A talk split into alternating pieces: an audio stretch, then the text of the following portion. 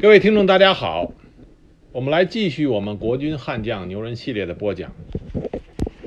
我们上一集啊谈到了十七路军杨虎城将军，很多人只知道杨虎城将军发动了西安事变，希望通过上面啊两集的播讲，能让大家更进一步的了解啊杨虎城将军的事迹。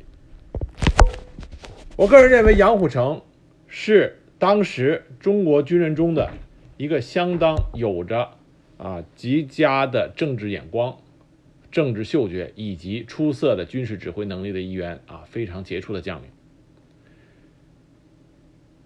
另外一方面，为什么我们说杨虎城很优秀呢？是可以看到十七路军他麾下的那群将领，也都是纷纷啊表示出杰出的才能。十七路军虽然是地方杂牌军，但是十七路军涌现出一批在抗日战争中英勇杀敌的战将，而且战功赫赫，并且不乏有将领壮烈殉国、英勇就义。十七路军的将领中没有一个啊降敌成为汉奸，全部都是站在抗日的最前线。另外一点上。这些将领在之后的国共内内战中，都是坚定的反内战，并且纷纷走上了啊战场起义，或者是啊在最后拒绝去台湾参加新中国的建设。十七路军的高级将领全部走上这条道路。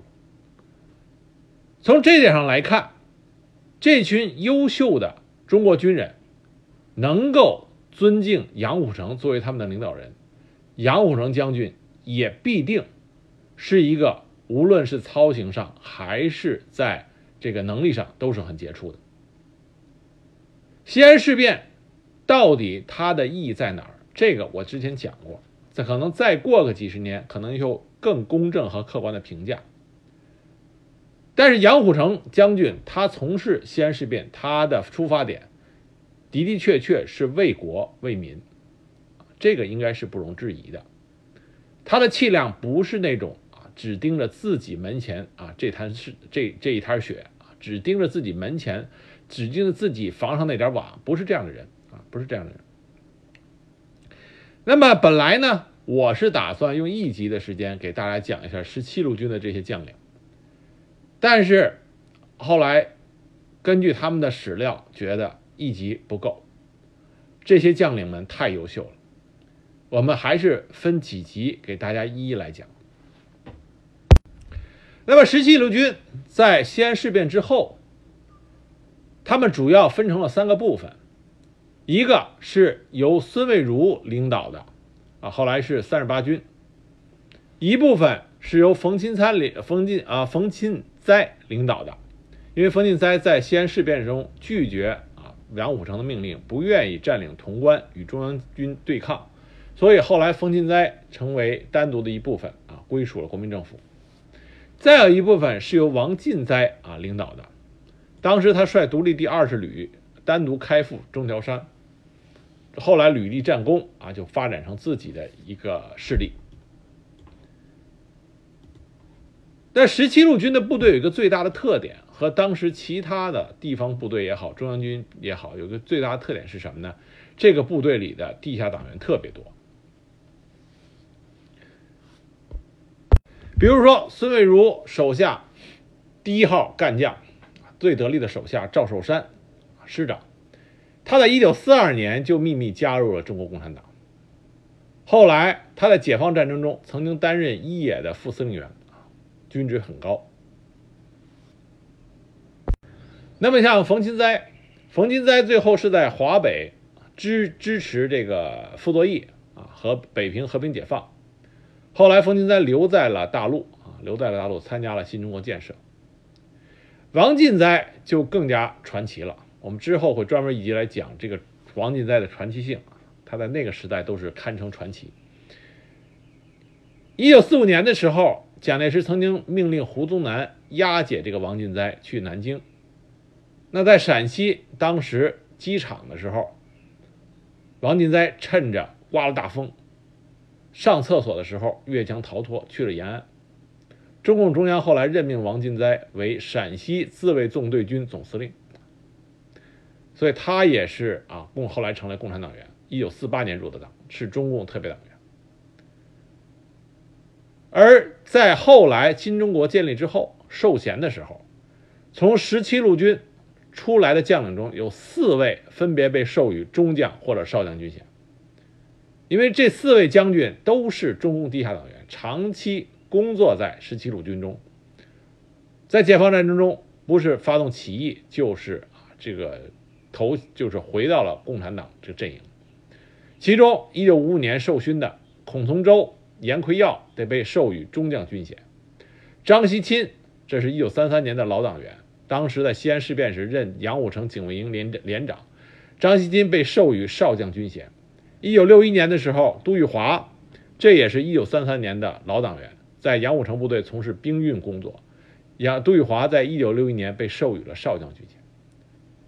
所以，十七路军中共产党员身份的地下工作者啊，人数之多，在国军中当时都是很罕见的。正是因为这些共产党员，包括之前我们在杨虎城这个传记里讲到的啊，这个被冤杀的张汉民，以及当时和张爱民一起被冤杀的多达二十多名共产党员，这些共产党员使得十七路军在抗日战场上发挥了极度重要的作用，打不垮的一支铁军。让日寇都是属于心惊肉跳，心惊肉跳。那今天这一集里呢，我们给大家讲十七路军两个重要的人物，一个是孙蔚如啊，我们说过孙蔚如是十七路军在西安事变之后啊最大的一股势力啊，孙蔚如领导下的。另外一个就是在中条山战役中壮烈殉国、英勇的这个十七路军将领伍世敏。这个我们今天来讲这两个人。首先，我们来说一下孙蔚如。孙蔚如是一八九六年出生在陕西省，啊，这里边再多说一句啊，在抗日战争中，中华大地各个地域都有着英勇抗日的杰出中国军人。川军守藤县，英勇抗敌，全军啊全师壮烈牺牲。这是川军打下的战绩，那桂军就不用说了，钢七军在这个在这个徐州会战，啊，钢七军武汉会战，这个桂系部队都是英勇杀敌。粤系于汉谋、罗卓英这些人在广东也是取得了粤北大捷，更不用说湖南、湖北啊，这个浙江，在北方。那么西北军，我们之前讲过的西北军部队，包括十七路军，这是老陕啊，从陕西来的部队；东北军，于学忠的东北军。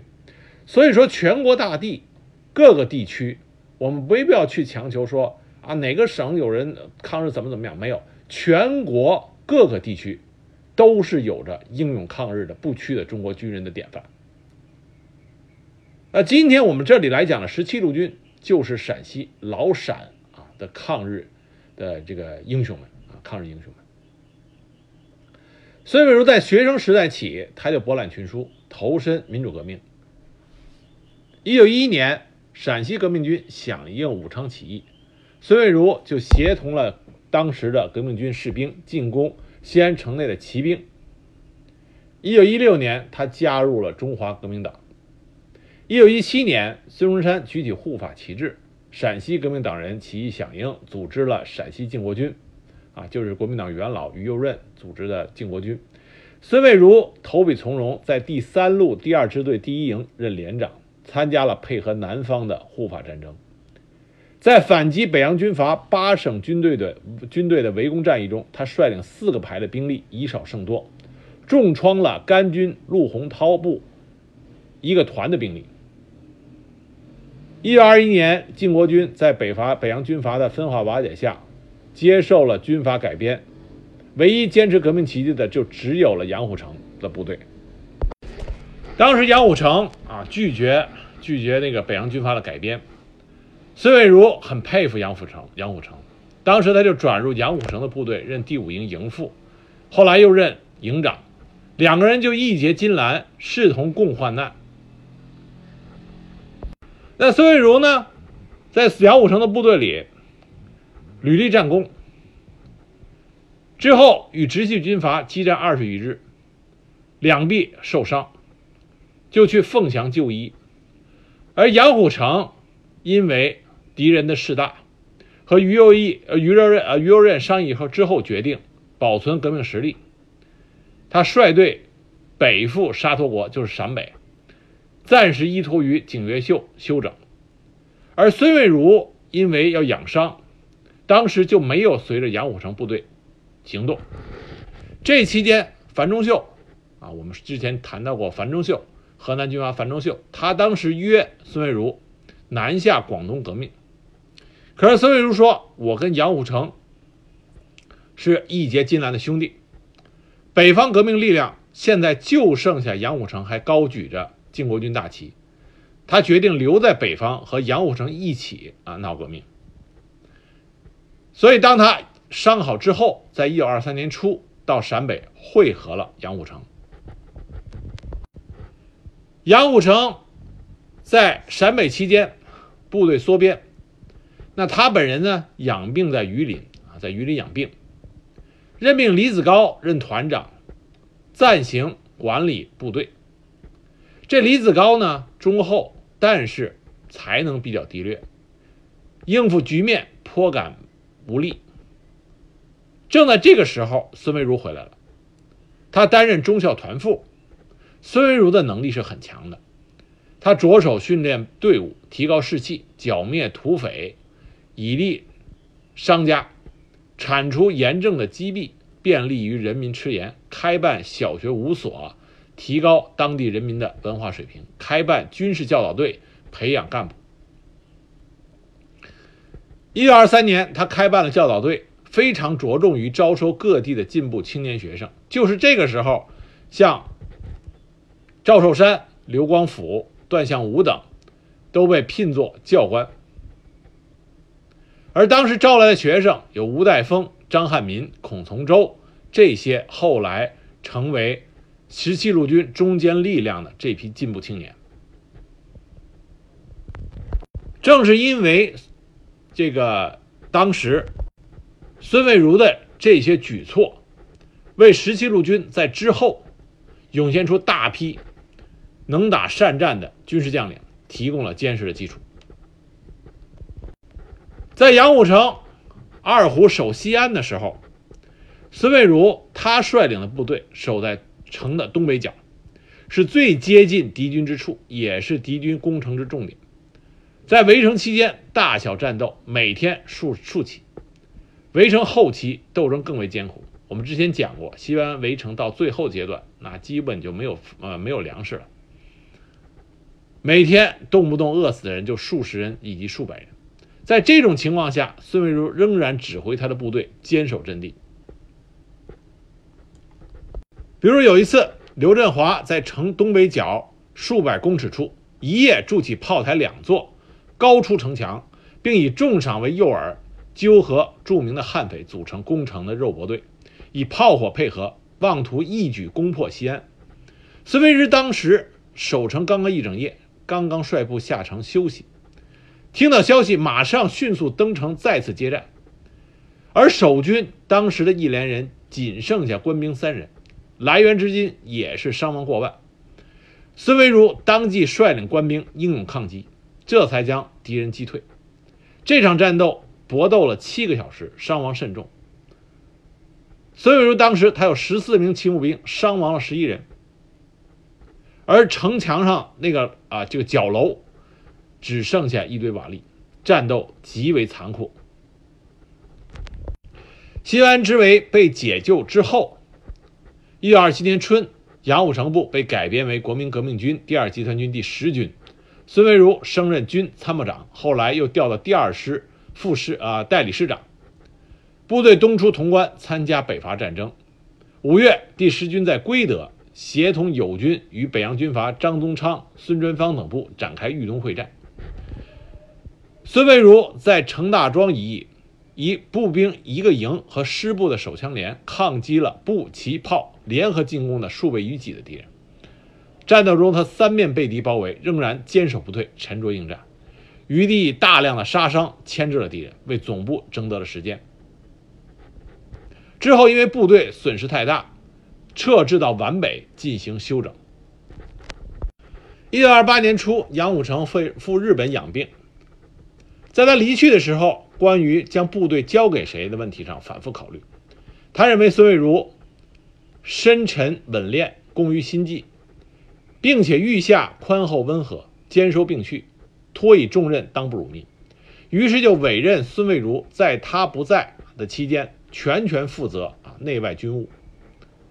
孙蔚如这个人是非常的呃亲共的，他认为这个国家需要大家齐心合力来共同建设，所以他对反共亲共是非常不赞成的。在他主持军务期间，很多的共产党人来到第十军开展工作。在全军的大会上，孙蔚如公开的斥责杀害共产党人的罪恶行径，认为这是损损伤国家元气，十分可恨。那么当时中共皖北特委要领导皖北暴动，有人告密，就向蒋介石国民政府交出了当时杨虎城部队中部分共产党人的名单。蒋介石就发电令要求镇压，杀了这群共产党人。那杨虎城部队中另外一个重要的实力派人物就是冯新斋，他主张照办，孙蔚如不同意，两个人大吵。孙蔚如当时就说：“这些人一是我的乡党，二是我的学生，叫我杀谁呢？我杀了怎么对得起陕西人？又怎么对得起我的学生？更怎么对得起我的朋友？这些人有爱国之心，是有为之士。”基于爱国救民之愿，不愿不顾生命参加革命，消灭军阀，打倒帝国主义，诚可诚为可嘉，何为可杀？就这些人怎么能杀呢？于是他就命令孔从周，这是另外一个中共的地下党员，当时没有暴露，让命令孔从周将暴露的数十名共产党人，以编送啊遣送回家的名义，给了钱护送出境。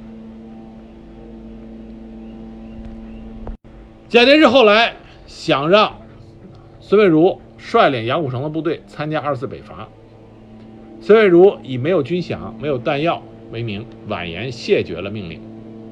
一九二九年二月，杨虎城的部队奉命剿灭盘踞胶东多年的刘黑七土匪，孙蔚如协助杨虎城指挥吴勉之、韩银生、张自强、赵寿山、段相武各团。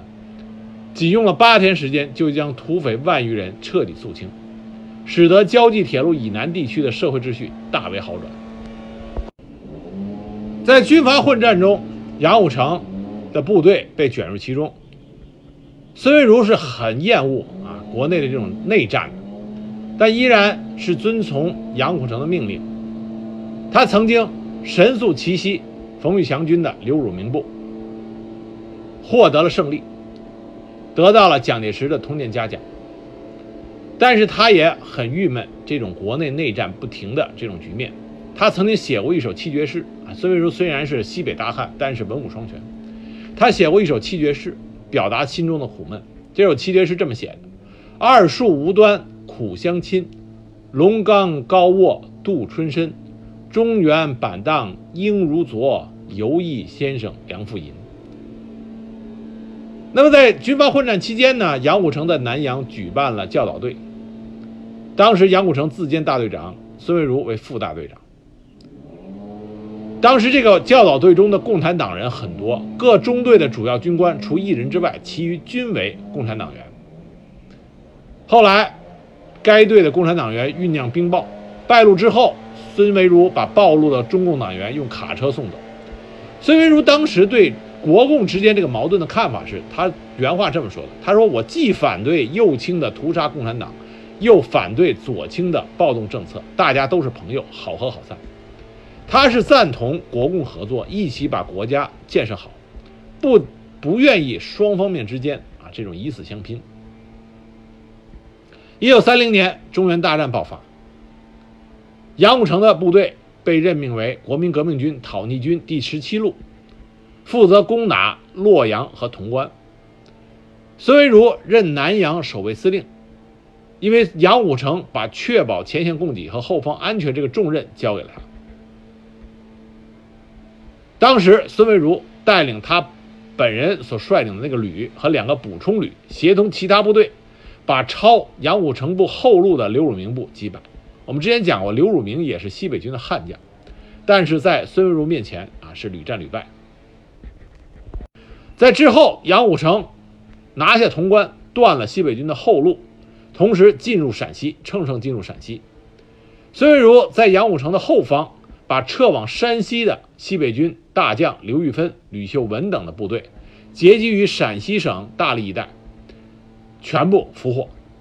但是他很仁义，他把刘玉芬、吕秀文等这些军官和眷属全部安全送走。入陕之后，十七路军整编，孙蔚如任第十七师师长。一九三一年十一月，北洋军阀的余孽推动下，甘肃保安总司令雷中田打出甘肃独立的旗号。孙蔚如率军，奉杨虎城之命和中央之命，入甘平叛。当时第一仗是在会宁。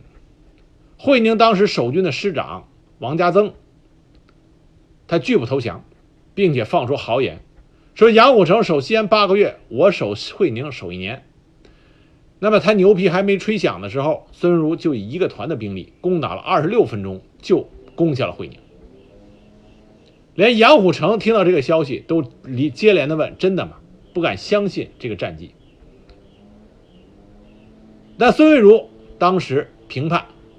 势如破竹，很快就平定了甘肃省。那杨虎城就电啊，就是发电给蒋蒋介石，希望孙蔚如暂代甘肃省主席。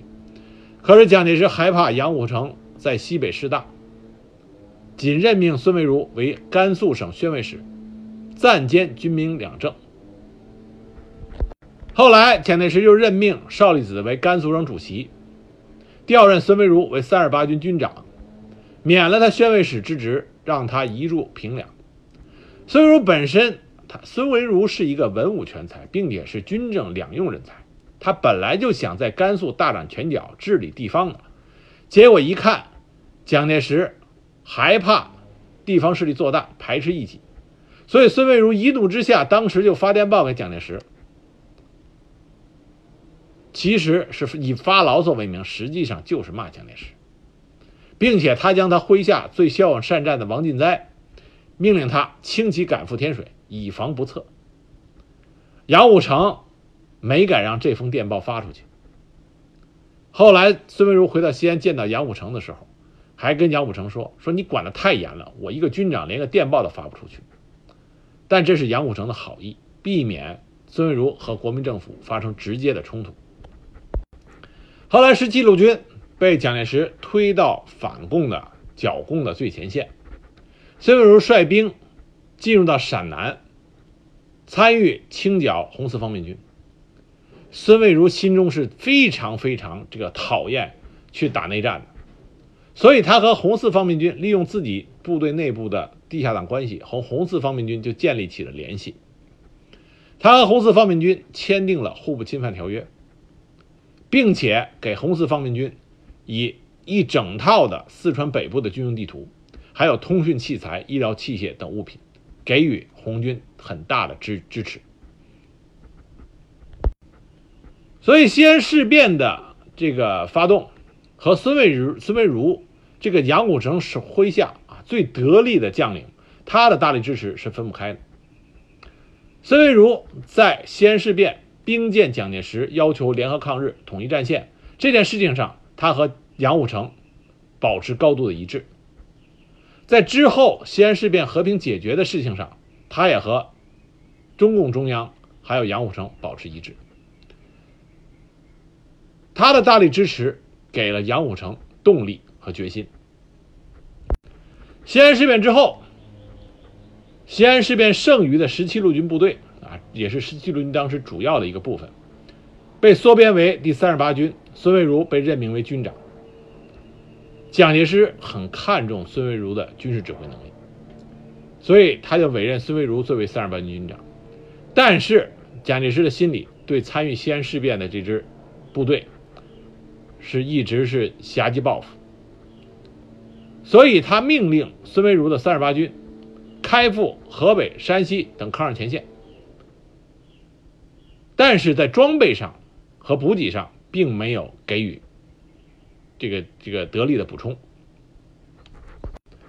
但是孙维如不在意，只要能抗日，只要能去跟日寇血拼，孙维如觉得不管装备如何，这都值得。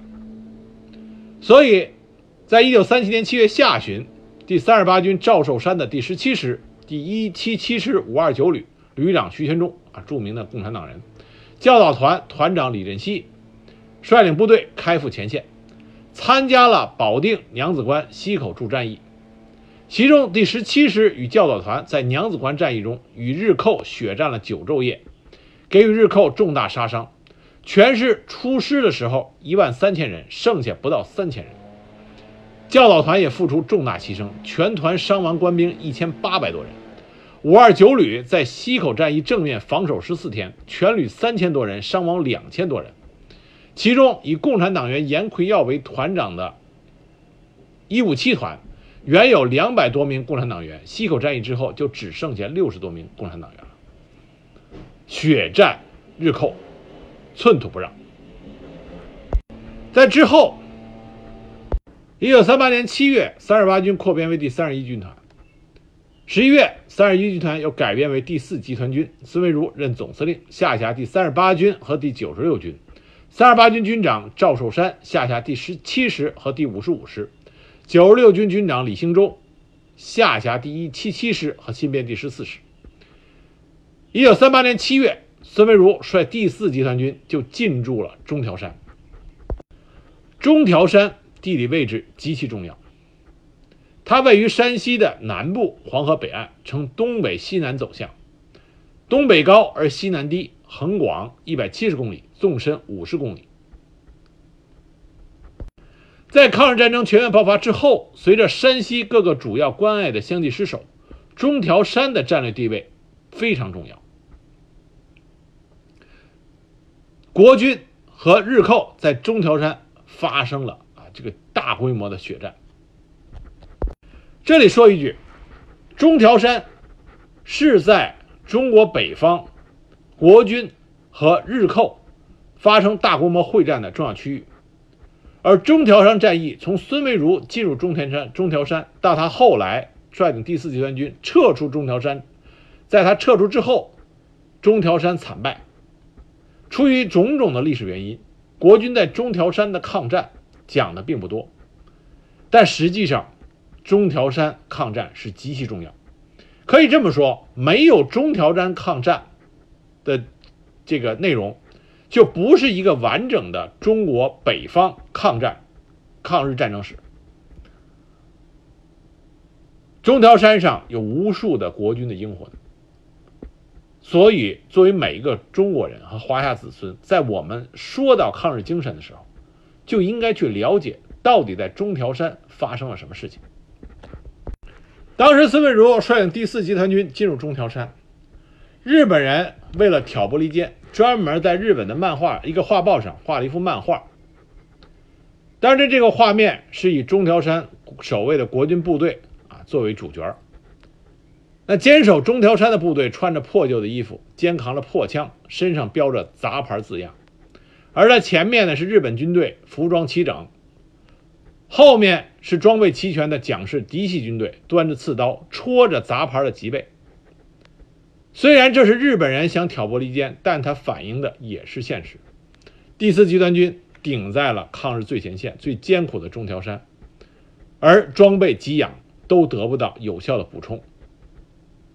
蒋介石就是想要十七路军第四集团军去和日本人进行血拼。第四集团军在中条山坚持抗战近三年，先后粉碎了日军的十一次大扫荡。中间血战连连，气吞山河。孙维如的第四集团军的这种杰出的战绩，得到了国共双方的高度评价。中条山作战中，第四集团军曾经是在朱德总司令当时的指挥下，中共给了第四集团军很高的评价。另外，在孙蔚如连续和日军十四、十一次进攻啊，击退日军进攻之后，在卫立煌接任中条山的最高指挥权，孙蔚如撤出中条山之前，卫立煌视察第四集团军，就说第四集团军就是中条山的铁柱子，只要第四集团军在中条山，中条山就不会垮。所以，中条山的铁柱子这个称号就是给的孙蔚如的第四集团军。我们说几个第四集团军在中条山的重要战役，第一个就是永济保卫战。永济县距离丰陵渡不远，是守护丰陵渡的前沿重镇，而风陵渡是黄河上的重要的这个渡口。要保住风陵渡，就先要保住永济县的这个蒲州城。而这个蒲呃永济县当时的地势也不险要，它的东北是一片开阔地，日军的机械化部队可以通过开阔地直抵蒲州城下。一九三八年八月，永济之战打响。八日的黎明时分，驻运城的日军第二师师团以一个旅团的兵力，配有四个炮兵中队、三个坦克中队以及十余架飞机，分三路向永济扑来。孙蔚如指挥第三十一军团一部奋力迎击。血战拉开大幕。一九三八年八月十五日，激战中，一股日军由汉奸带路，从右翼的山地迂回包抄，攻占了这个蒲州城东南一座修建于北魏的万姑寺，一下子就打乱了三十一军团的阵脚。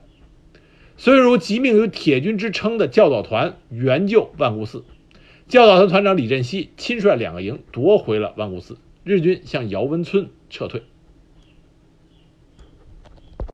教导团随即就攻向了姚文村。当时三营营长张锡文一马当先，就冲进了这个西姚文村。没想到日军在村内已经部署了重兵，三营进入村内以后，遭到日军的强烈阻击。张锡文率领三营与日军展开巷战，死战不退。而三营只最后只剩下了一百人，张锡文与全营士兵全部壮烈殉国。随后，孙蔚如手下兵力不足，和日军相比，在兵力上弱了很多。日军乘势攻占了蒲州城。八月十七日，日军从东南北三面，啊，西面是黄河，也就是说，基本上全面包围住了永济城。下午五时许，日军在坦克、大炮的掩护下冲进城内，中国军队在城内展开巷战，连炊事员都抡着菜刀杀入敌群。六时许，永济失陷，中国军队五百名官兵壮烈殉国。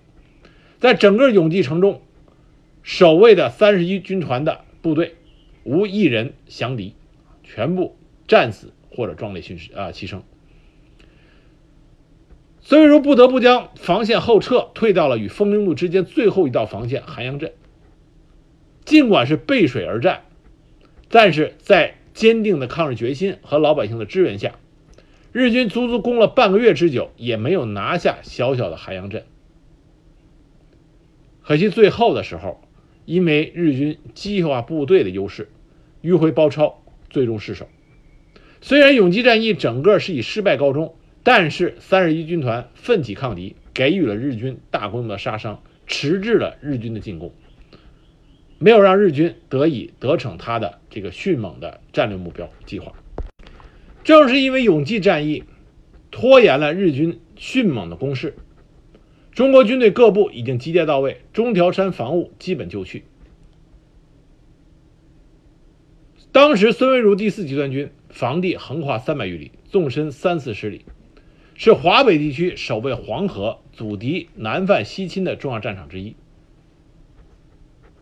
因为永济保卫战，陕军表现出来的血性得到了嘉奖。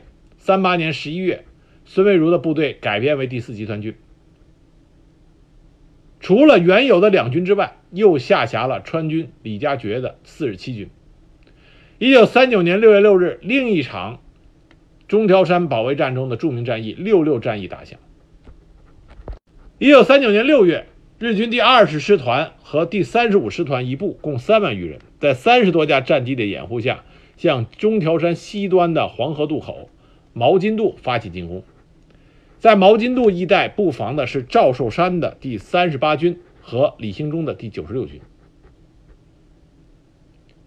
六月八日，日军攻陷平陆，十日占领了毛巾渡，隔绝了三十八军和九十六军的联系。九十六军军长李兴中不得不撤退到黄河南岸。但是九十六军其他将士没那么幸运，在芮城县大沟南村的一片庄稼地里。那个地方曾经发生了当时最惨烈的战役，九十六军的幺零五七团和工兵营的战士，在六六战役中，在此地坚守数日，最终弹尽粮绝，全军覆没，无一人投降。当地的老百姓为了纪念这些为国捐躯的将士，专门立了一个墓碑，并且在这片土地上没有再种过庄稼，因为他们知道，在这片土地下面埋藏的是数不清的抗日战士的骸骨。而几里地外就是一直啊，这个没有得到具体史料的证实，就是当时六六战役中第四集团军将士不愿意投敌、宁死不屈跳黄河的马头崖。第四集团军的跳黄河、集体投河、不愿宁死不屈、集体投河这个壮举啊，有很多版本，历史史料。只能确定的是，的的确确有不少的第四集团军将士啊投入了黄河。那具体人数多少，这个得不到确定。那其中最为壮烈的一个版本，据说一个村民他讲他记得，他看见一最后一个士兵跳河的时候，是一个长旗官啊，长骑兵，手里攥着自己部队的军旗，军旗已经被枪弹撕裂，他双手高擎着这个啊已经破裂的军旗，在跳河前。用老陕的家乡话唱了几句秦腔。他记着最后的两句是《金沙滩》中杨继业的两句：“两阑珊战胡儿啊，地天摇地动，好男儿为国家，何惧死生。”然后就毅然决然的跳进了黄河，表现了这个老陕们这种壮烈的这个为国捐躯的啊高尚情操。虽然。投河的人数不可考，但是投河这个壮烈的举动是存在的。孙如专门在黄河滩上召开了公祭大会，发誓一定要向日寇血债血偿。所以六月十一日，李兴中、陈硕如率九十六军主力幺七七师杀回了莫南镇，击溃了日军。孔从周的四十六旅从下线折回，封锁了平陆境内的南北要道、张毛大道。而卫立煌第一战区司令长官卫立煌应孙蔚如请求，指令黄河南岸的友军用炮火封锁了黄河河道。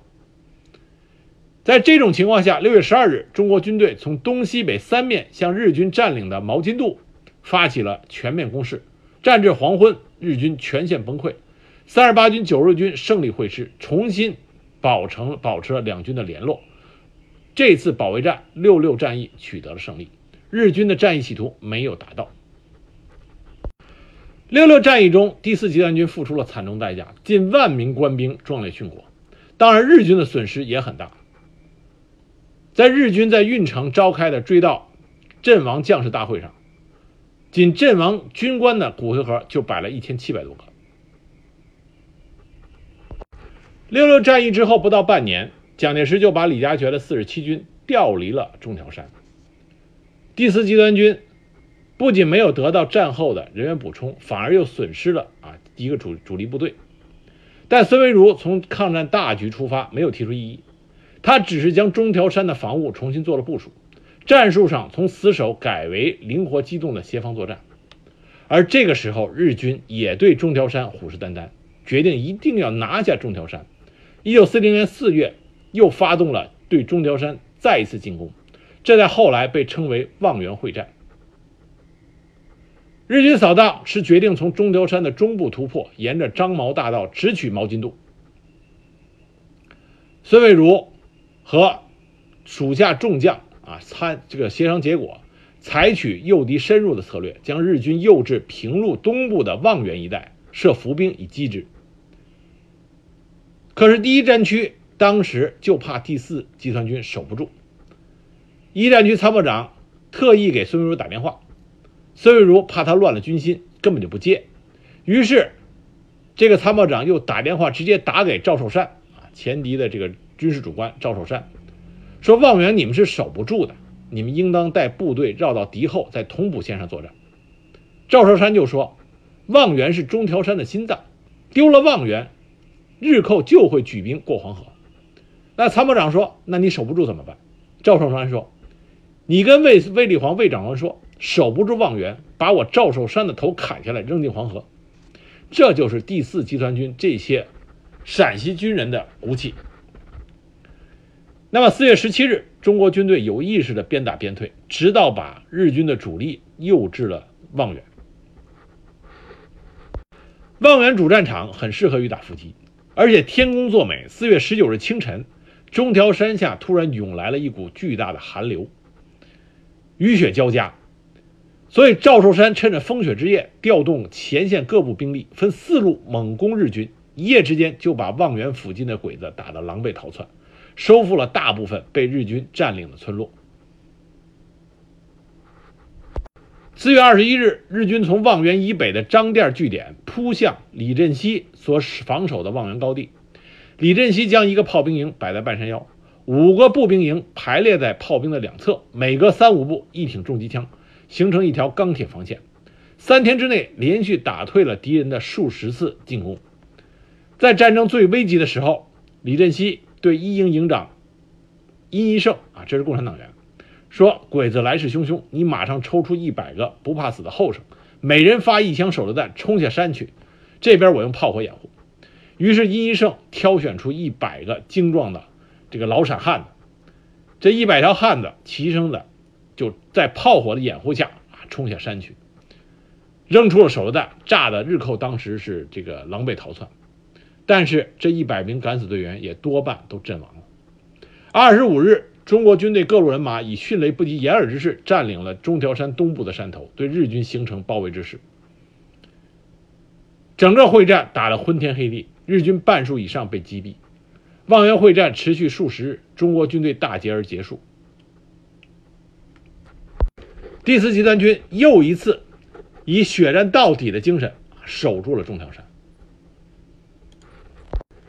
在两年时间里，日军频繁的改变作战方案，撤换指挥官，希望能够越过中条山，可惜总是不能突破第四集团军的钢铁防线。在日军上报日本军部的作战报告中，也不得不声称，守备中条山之支那部队虽属杂牌。但其战斗力颇强，不可轻敌。第四集团军以近三分之二人员的伤亡啊，阵亡了二点一万人在这样的惨重代价，血战不退，屹立于中条山上，是名副实归的中条山铁柱子。但是很可惜，蒋介石最终把四第四集团军给调离了，调离了中条山。他将第四集团军派往了同蒲铁路南沿啊，这个南段沿线作战。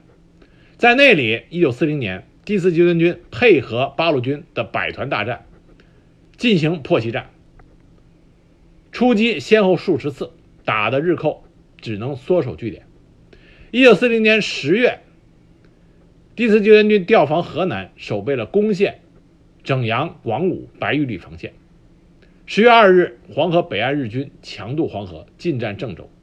第四集团军在整阳、广武地区以敌展开了鏖战，配合友军收复了郑州。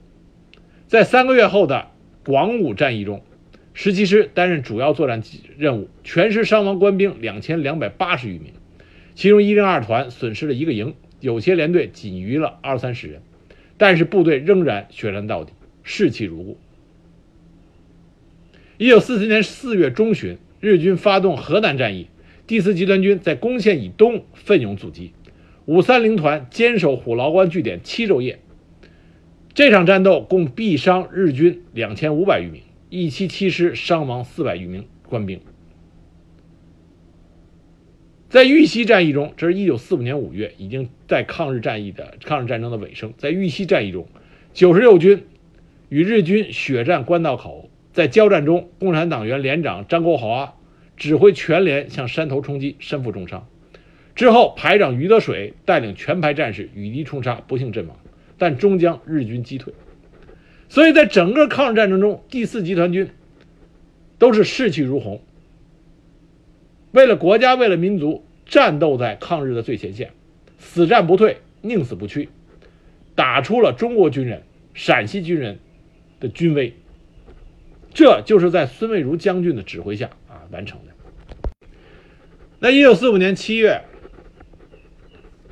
蒋介石为了一看这个第四集团军。在抗日战争中越打越越强，于是为了避免啊这个原来杨虎城这些部下啊能够实力大涨，就以明升暗降的方式，首先调赵寿山为第三集团军的空投总司令，又以这个第六战区司令长官将孙蔚如这个调离了具体的部队指挥权。他把原三十八军九十六军合并为三十八军，由自己的嫡系蒋介石嫡系张耀明为军长。那张耀明任了军长以后，就拿着这个第十七师开刀，撤免了共产党员刘威成十七师五十一团团长职务和梁立生的营长职务，开始对三十八军中的中共地下党员们啊动手。那么，三十八军的中共地下党党委决定不能坐以待毙，于是，在一九四五年开始，十七路军后来的第四集团军，现在三十八军这支英雄的部队，开始逐步的向着解放军的阵营这个靠拢。一九四五年七月十七日，在河南洛宁至固县镇发动起义。这个是十七师第五十团、第五十一两个团以及四十九团一个营，共两千三百余人，投奔了豫西二分区。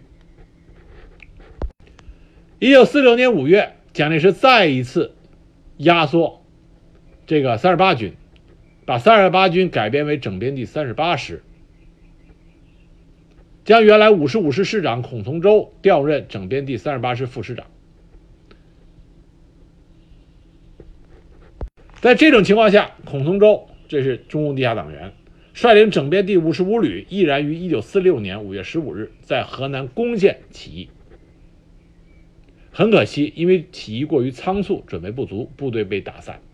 孔从周与其他几位部队中的共产党员，在突围之后，辗转到达了晋冀鲁豫边区首府邯郸，回到了解放军的阵营。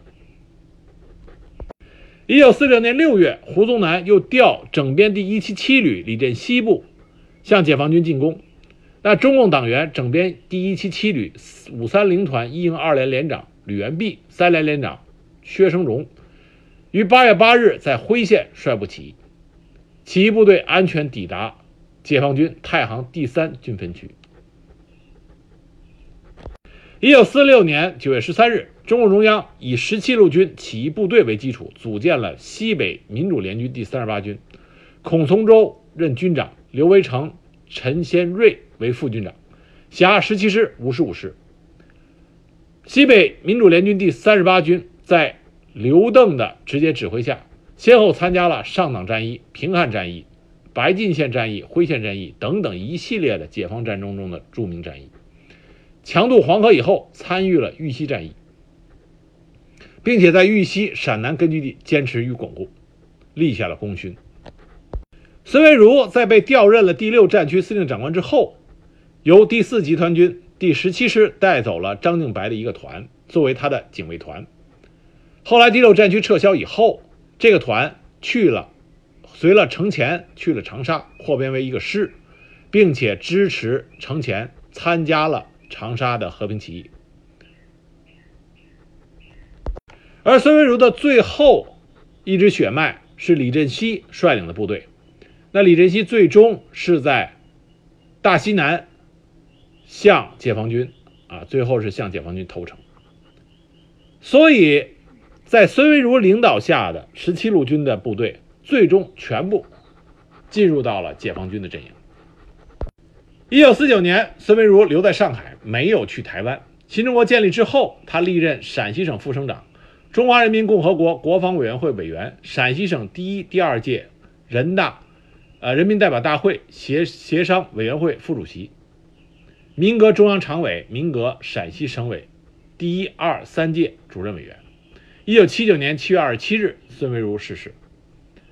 孙维如的一生没有打过，就是没有和共产党的部队打过内战。军阀战争中虽然屡立战功，但是他极度厌恶这个国内的这种内战。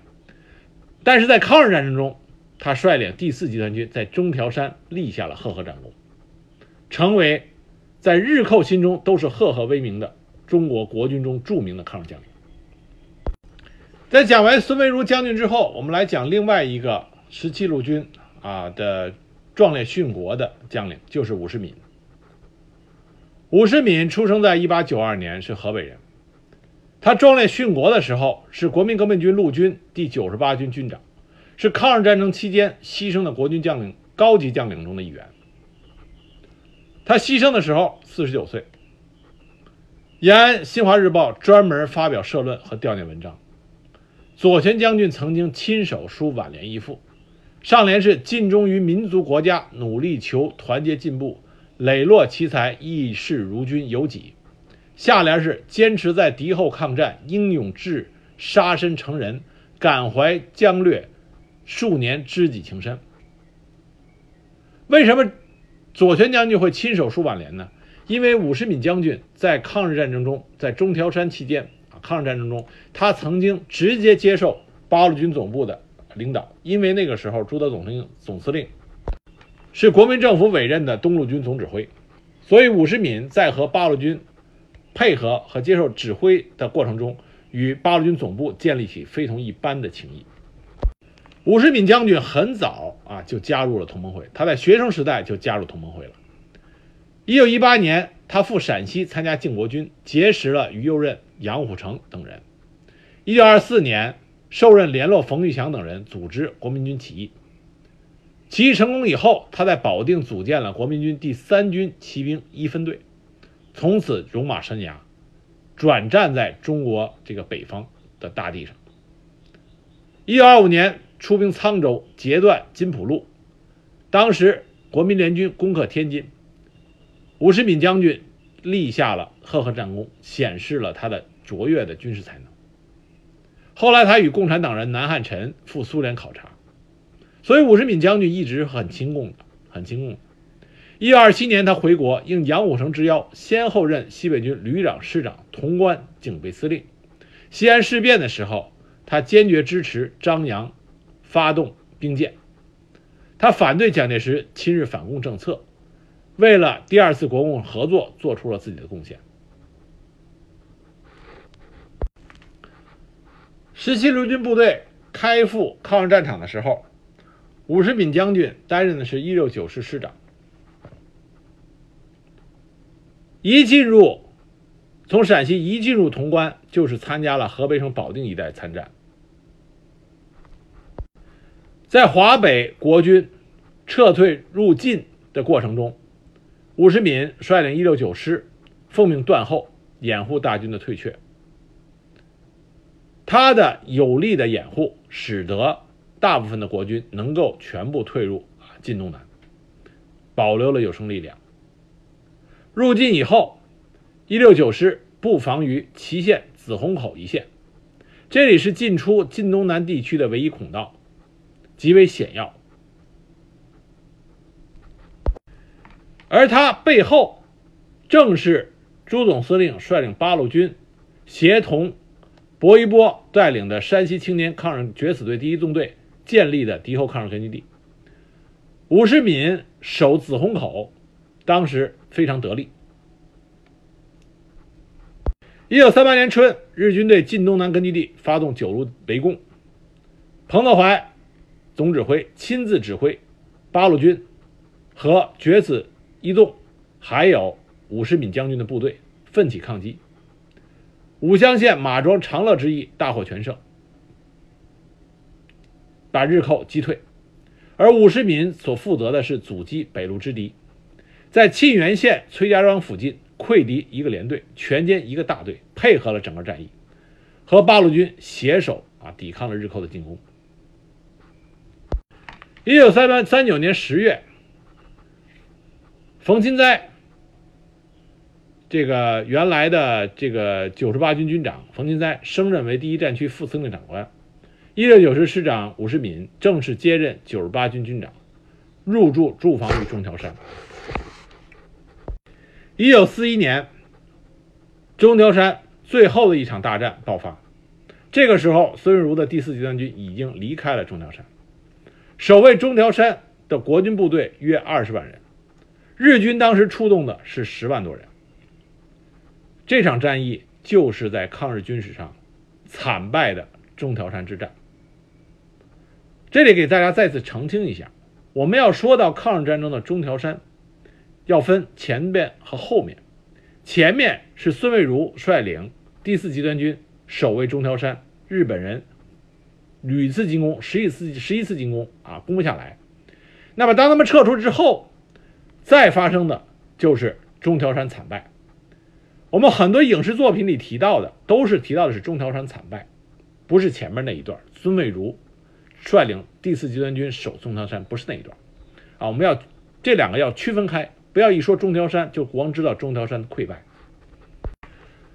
中条山惨败是国军也不愿意回忆，我们共产党这边也不愿意谈。为什么？因为国军那边这真的是一场令人汗颜的惨败，日军损失之小，国军损失之大，都是堪称是耻辱。那共产党这边为什么不愿意讲中条山？这个惨败呢？因为中条山这场战役中，本来啊八路军是可以进行牵制和援助的，但是在整个战役过程中，没有见到八路军出手一次，所以在共产党这边也不愿意谈这场战役，因为它并没有体现出当时抗日统一战线的这个效果。为什么说中条山是大溃败呢？整个战役在四天之内，从开打的四天之内全线崩溃，二十万国军撒丫子往后撤，而且是溃乱啊，这个混乱不堪。最终，国军损失了这个十将近十万的军力，而日军损失只有几千人。所以这就没有办法啊，没有办法讲，讲起来太丢人。但是我们这里要顺带的讲一下。中条山战役为什么会打得这么惨？它的原因有很多，啊，主要的原因是哪哪几条呢？第一个，不应该将孙维如的第四集团军撤出去。第四集团军守中条山已经守出了经验，哪里应该派派重兵，哪里应该怎么防，而且军民关系都非常的好。那蒋介石把第四集团军撤出去，那再派进来的部队，参差不齐不说。各有派系，完全没有熟悉到中条山守卫的这个经验。在这种情况下，日军已经发动进攻了，所以你怎么守？再一个，战前的军事布置，何应钦应该承担主要的责任。何应钦完全不知道日军的战略意图，并且也不了解中条山实际的这个特点。他摆了一个一字长蛇阵，这个阵型的最大致命弱点是中条山本身东边纵深宽，西边纵深窄。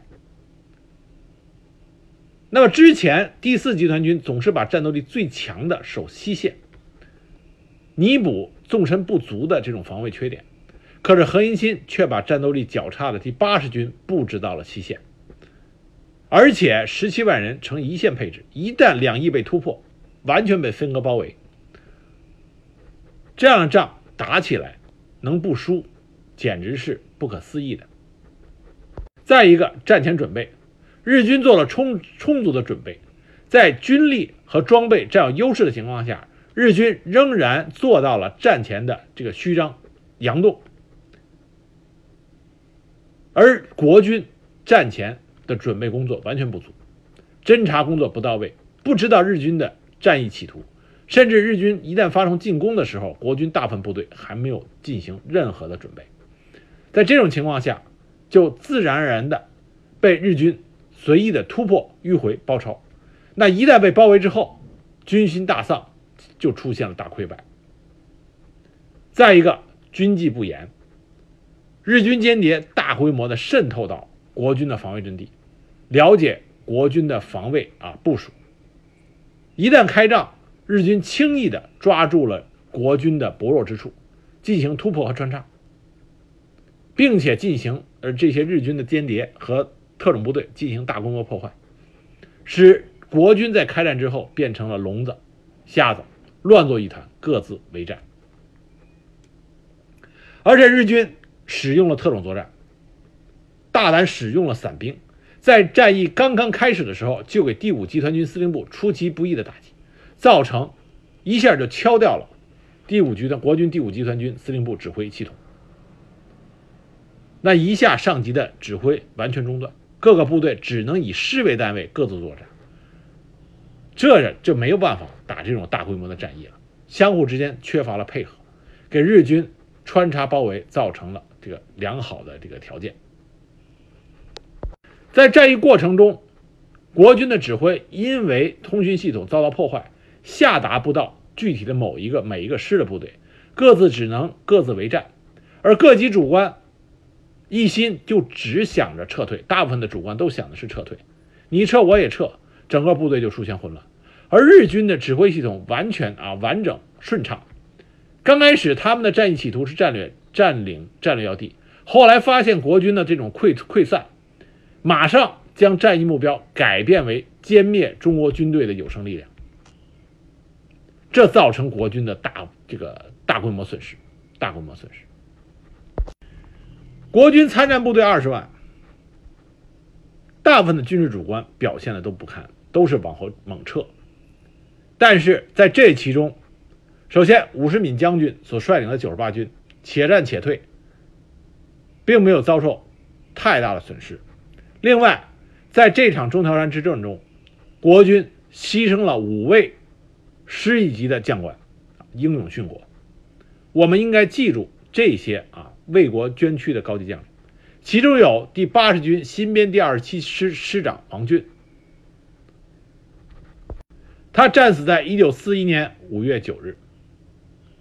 五月十三日，第三军军长唐怀元在中条山战役中率部与日军浴血厮杀，战至弹尽粮绝，自杀殉国，时年五十七岁。他是云南省讲武堂毕业，云南人，是老的同盟会会员。同样，五月十三日，第三军第二十二师师长寸庆奇也是云南讲武堂毕业，云南人，壮烈牺牲，身中八弹。梁希贤，陆军第二十二师少将副师长，陕西人。